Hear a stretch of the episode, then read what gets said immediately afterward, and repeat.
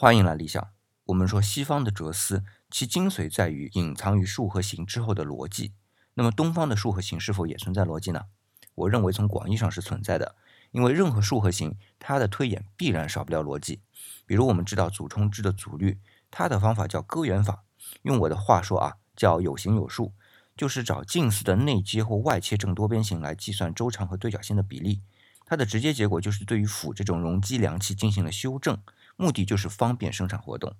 再来看墨经啊，各种空间几何的概念，它的结果呢是表达兼爱非攻，这就是我们东方的逻辑。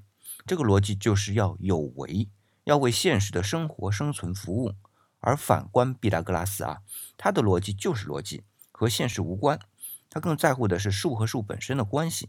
这种和现实没有一毛关系的逻辑，我比较喜欢称它为纯粹的逻辑，也是无为的逻辑。因为他的无为，才开始有了假设，有了假设，才有了推导，这一步步就发展到了广义相对论和量子力学。